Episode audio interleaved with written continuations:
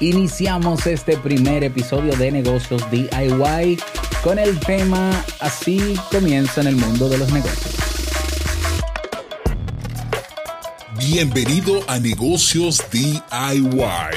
Ponte cómodo, escucha, toma acción y disfruta luego de los beneficios de crear un negocio con tus propias manos. Y contigo tu anfitrión, amante de la cultura japonesa, aunque no ha puesto un pie en Japón, y con un nombre que nada tiene que ver con Naruto, Robert Sasuke.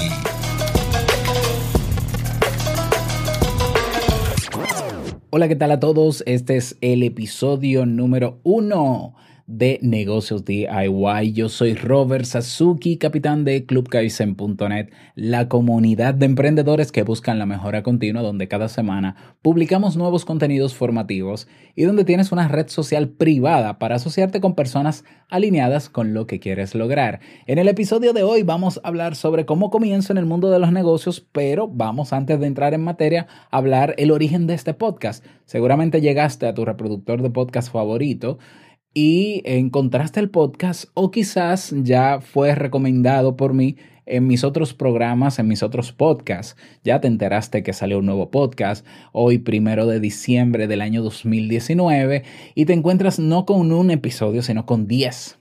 Así es, queremos empezar a lo grande esta primera temporada de este nuevo programa, Negocios DIY, con 10 episodios, para que sepas que esto va en serio. ¿Eh? Esto va en serio. Y bueno, ¿por qué crear este programa? Pues te cuento que yo soy un apasionado no solamente del mundo de la psicología, ¿eh? soy psicólogo de formación, sino también del mundo de la publicidad, el marketing, los negocios. Me encanta todo eso. Desde pequeño estoy moviéndome en esas aguas. Y sobre todo soy un fanático, apasionado, geek, hacker, como quieras decirlo, en temas de dominio de la informática ya desde muy joven, desde los siete años, no, bueno, siete, ocho años, sí, no había, no existía Windows 95 todavía, existía Microsoft DOS. Pues sí, en el 93, 94, sí, pues sí, ocho años más o menos. Ya vengo trabajando con computadores, programación y demás, sistemas operativos y demás. Y bueno, así como me gustan todos esos temas, Hace ya más o menos cuatro, casi cuatro años, decidí crear un podcast llamado Te invito a un café, un podcast de desarrollo personal de temas de psicología, ¿no? Para darme a conocer en el mundo de, del crecimiento humano. Y eh, ese podcast hasta el día de hoy ha sido sumamente exitoso, no solamente por la cantidad de descargas y el alcance que ha tenido, sino porque realmente ha sido un podcast que ha ayudado a muchas personas. Es un podcast que ya tiene 7.5 millones de descargas en 140 países, tiene más de 35 mil suscriptores entre todas las plataformas de podcast, pero es un podcast de desarrollo humano y generalmente de temas de psicología. Desde hace un tiempo para acá decidí incorporar algunos temas de emprendimiento porque me gusta explotar ¿no? esa, esa área también, sobre todo lo que tiene que ver con emprendimiento en el mundo digital o creación de negocios en el mundo digital. Entonces sentía que en Te invito a un café no tenía todo el espacio para hablar de abiertamente de negocios, de emprendimiento en el mundo digital, que es lo que más me apasiona y es, es en lo que más, sinceramente, pues tengo dominio en negocios online. Y es por eso que dije finalizar, al finalizar este 2018, hasta el día de ayer, dije, bueno, pero vamos a crear otro podcast para hablar sobre negocios, negocios DIY, porque se llama DIY. ¿Ya? ¿Qué, qué es eso de DIY? Pues es todo un movimiento, el movimiento de la cultura del DIY, que en inglés sería Do It do it yourself. Es decir, hazlo tú mismo o tú misma. ¿Ya? Es todo un movimiento, es toda una cultura de personas que cuando quieren hacer algo, van a YouTube. Antes íbamos a Google y escribíamos lo que queríamos.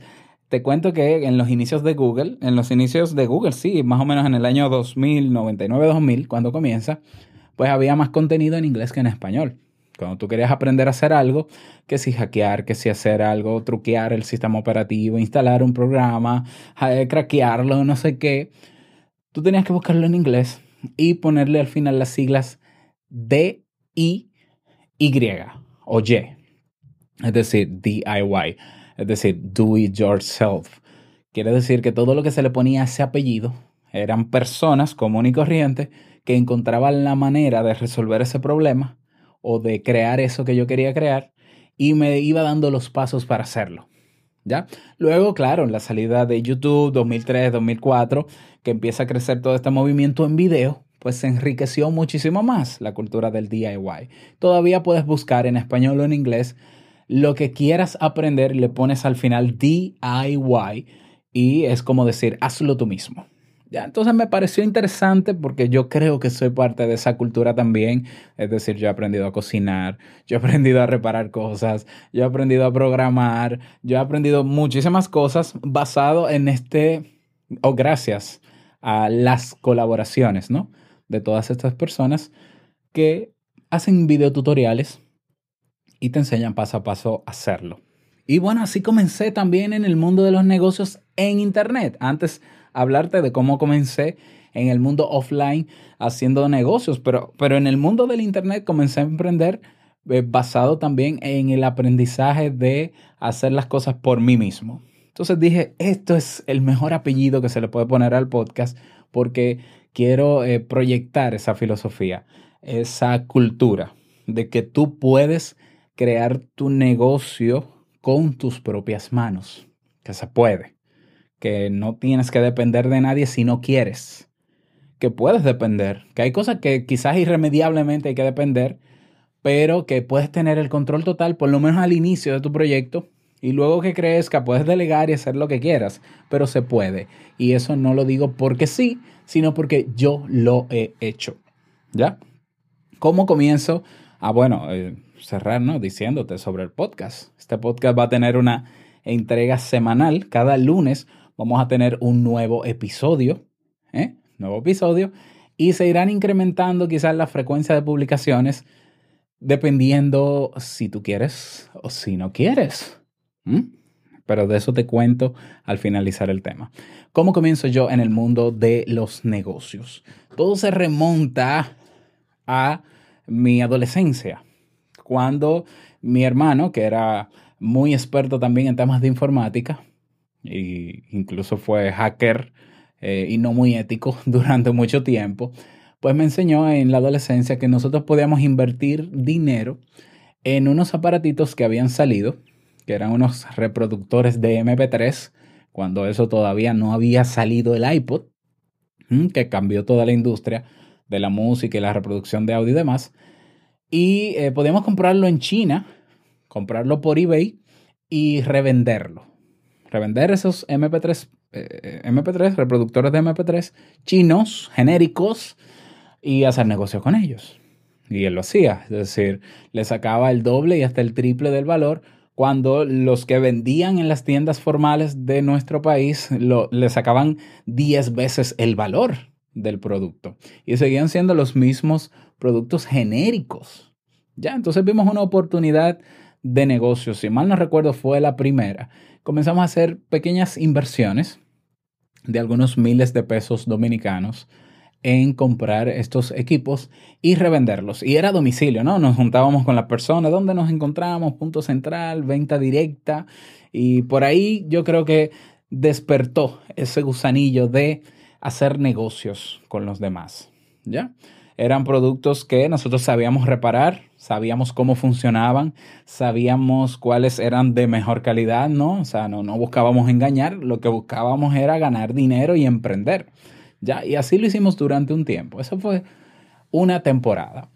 Eh, luego entró a la universidad ¿eh? y en la universidad, mientras estudiaba psicología, me iba preparando y demás y seguía, eh, aprendí diseño gráfico, ya de manera autodidacta bajo la cultura del DIY, ¿no? Aprendí diseño gráfico con Freehand 8, Freehand 9, un poco de Corel Draw, un poquito de Photoshop. Y entonces hacía trabajos de diseño gráfico con mis amigos. Tenía un amigo que era mi mentor, que es un súper experto en diseño gráfico y de él, de él me alimentaba. Entonces hacía tarjetitas de presentación, hacías, eh, hacía artes para camisetas y demás, productos populares, promocionales. Y ahí también me ganaba un dinerito. Sucede que cuando yo me graduó en la universidad, me graduó en diciembre del año 2010, 2006, perdón, pues eh, yo renuncio al trabajo formal que tenía. Yo era digitador, eh, digitaba notas, calificaciones en un colegio. Me pagaba muy poco dinero. Bueno, no me quejo. En ese entonces yo tenía prácticamente una beca completa en la universidad porque mi padre siempre ha sido catedrático universitario y eh, por ser profesor en la universidad donde yo estudiaba, yo tenía media beca. Entonces negocié con él, llegué al acuerdo de que si yo mantenía calificaciones altas durante la carrera, él, si él, que si él se atrevía a pagarme el, la otra mitad de la universidad. Ya, se supone que si yo trabajaba, yo debía pagar mi universidad. Pero él estuvo de acuerdo, me dijo, mira, si tú mantienes buenas calificaciones, yo te pago el resto de la beca. Ya, la mitad de la, la otra mitad. Y así lo hice. Así lo hice. Mantuve muy buenas calificaciones. Eh, y bueno, me graduó en diciembre 2006. Renuncio al colegio donde trabajaba porque entendía que ya yo era psicólogo, yo debí tener, debería tener ese estatus y ya lo que tengo es que buscar trabajo como psicólogo, ¿no? El sueño de todo estudiante universitario, encontrar el trabajo ideal ahora que soy profesional. Y sucede que las cosas no son como uno quiere, ¿ya? Al finalizar, al otro día de graduarme, yo me di cuenta de que yo era un profesional más en el mercado, de que era un psicólogo más, de que no podía competir con personas que habían hecho maestrías, doctorados, que estaban posicionados en el mercado y que yo no era nadie. Entonces, entré en ese síndrome, como, como llamo yo, el síndrome del estudiante recién graduado. Pero bueno, no perdí las esperanzas. Pues sucede que el año siguiente, es decir, el 2007 completo, yo no tuve trabajo, no encontré nunca un empleo. Por más eh, resúmenes o currículums que enviaba a todos los lugares posibles, nadie me llamaba. Yo era un novato en ese tema. Pero en ese año 2007, pues yo tenía un vecino que hacía impresión en camisetas en serigrafía y ya yo sabía de diseño gráfico y nos asociamos él y yo para yo conseguir clientes en iglesias donde yo me movía y conocía a muchas personas para hacer camisetas. Pues te cuento que en ese año, en el 2007, yo gané suficiente dinero para comprar mi primer vehículo sin tener un empleo formal. ¿Ya? O sea, ahí yo me di cuenta de varias cosas. Me di cuenta de que para hacer dinero yo no necesito un título. Yo sí, lo que sí necesito para hacer dinero es saber vender.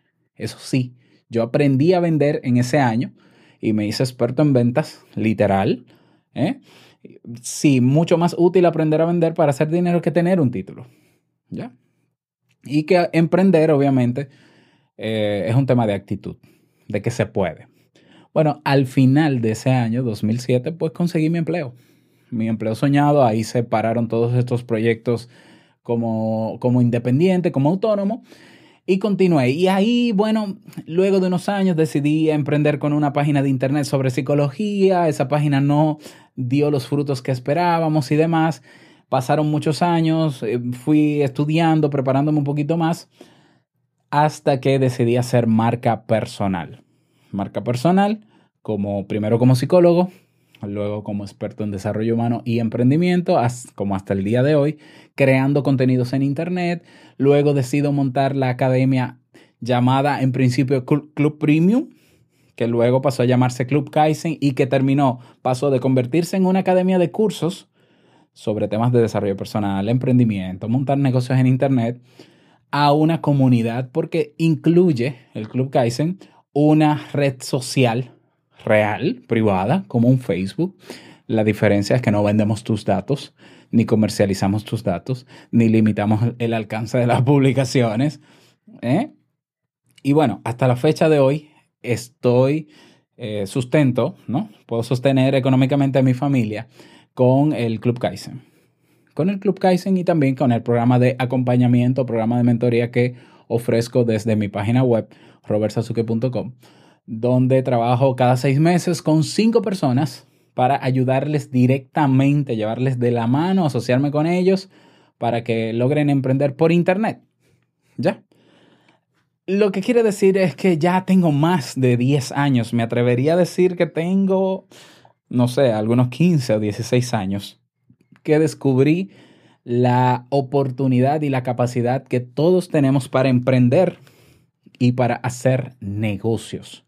Y creo que lo he sabido aprovechar. No digo que me haya ido bien siempre, no todo lo que he emprendido ha resultado, ni se ha mantenido en el tiempo claro que sí.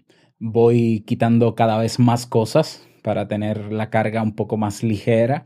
Si hay algo que me identifica es que yo, aunque sea emprendedor y sea visionario y todo lo demás, eh, soy muy realista y no quiero dedicar todo el tiempo de mi día a emprender. Ya, yo también valoro el tiempo en familia, valoro tiempo de calidad con mis amigos, conmigo mismo, aprendiendo cosas, haciendo ejercicio, deportes, disfrutando de la vida, porque creo que de eso se trata. Bueno, y básicamente esa es parte de mi historia en el mundo de los negocios. La mayoría de ellos en Internet con muy buenos resultados hasta la fecha. Hoy también he podido ayudar a mi esposa a crear marca personal desde hace unos años. Eh, ya he ayudado a algunas decenas de personas o más, más de, de una decena de personas de manera personal y directa a que puedan montar su negocio en Internet. No soy el más experto en el mundo sobre este tema, pero creo que con la experiencia que voy ganando poco a poco, lo que me interesa es darla a conocer y que tú puedas aprovecharlo. Y ese es el objetivo principal de este podcast, que tú aprendas un poco sobre negocios, mezclando conocimiento, experiencia, contenido informativo, contenido formativo. De vez en cuando vamos a entrevistar emprendedores, dependiendo el, tipo de negocio que querramos conversar o, preparar como tema. Y me encantaría, sobre todo, que me retroalimentes, que me comentes. Nosotros tenemos una página en internet, este podcast se llama negociosdiy.com negociosdiy.com y ahí dentro tienes un botón que te lleva a un formulario de contacto donde quiero que me escribas y me digas qué te ha parecido este podcast y o qué preguntas tienes y lo que te propongo es lo siguiente desde este primer episodio. Si tengo suficiente, suficientes preguntas a través del formulario de consulta, entonces eh, te prometo que o me comprometo, mejor dicho, a realizar un segundo episodio semanal, ya no solo uno, sino dos, pero ese segundo sería para responder a las preguntas sobre temas de negocios en Internet, responderlas públicamente. Eso sí tengo consultas. Si no hay preguntas, si no hay consultas sobre este tema, pues obviamente no grabo ese episodio extra. Hasta ahora va a ser lunes cada entrega y en el caso de que comiencen a llegar preguntas, bueno, pues entonces tomamos acción y hacemos un episodio extra y si lo pides hacemos uno diario y hacemos lo que quieras porque este podcast es lo que es gracias a tu aporte, a tu, a, tu retroalimentación. Así que pide, pide y se te dará. ¿Ya? No olvides que me puedes encontrar en robertsasuke.com. Hemos terminado este primer episodio y nos encontramos en el segundo que ya está aquí, aquí mismo publicado. Chao.